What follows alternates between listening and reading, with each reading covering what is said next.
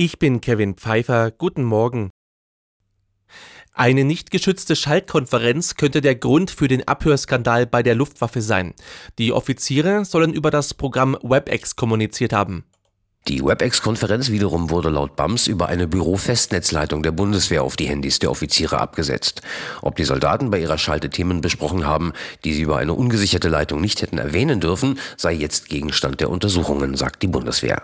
Die Union verlangt von Kanzler Scholz jetzt eine Erklärung zu dem Skandal. Nicht nur, weil das Gespräch abgehört und in Russland veröffentlicht wurde, sondern auch wegen des Inhalts.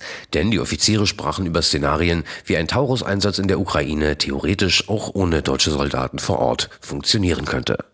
Thomas Bliskin, Nachrichtenredaktion. Die Sozialleistungen sind so hoch, dass viele lieber Bürgergeld erhalten, anstatt zu arbeiten. Das wird oft behauptet, die Zahlen sprechen eine andere Sprache. Letztes Jahr sind rund 341.000 Menschen aus einer Beschäftigung in die Grundsicherung gerutscht. 54.000 weniger als 2022, wie das Sozialministerium mitteilte.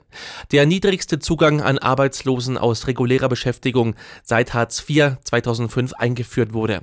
Außerdem gäbe es keine Belege dafür, dafür, dass es seit der Einführung des Bürgergelds zu einer Welle massenhafter Kündigungen gekommen sei. Erneute Streiks bei der Bahn schaden nicht nur den Fahrgästen, auch die Wirtschaft spüre die Auswirkungen. Das sagte Verkehrsminister Wissing der Bild am Sonntag. So könnte es zum Beispiel in Kraftwerken zu Problemen kommen, wenn Kohletransporte etwa nicht ankämen. Wissing appellierte an Bahn und Gewerkschaft GDL, nicht auf Maximalpositionen zu beharren und kompromissbereit zu sein. Die Union läuft weiter Sturm gegen die geplante Cannabis-Legalisierung. Nach Ansicht der Fraktion verstoße das Gesetz gegen geltendes Völkerrecht.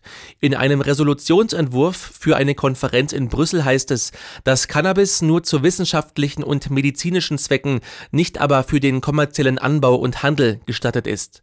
Die Ampel plant Cannabis ab April zu entkriminalisieren.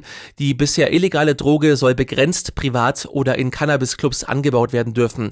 Der Handel bleibt bleibt weiterhin verboten. Stuttgart hat in der Fußball-Bundesliga Platz 3 gefestigt. Am Abend besiegte das Team von Trainer Sebastian Hoeneß Wolfsburg auswärts mit 3 zu 2.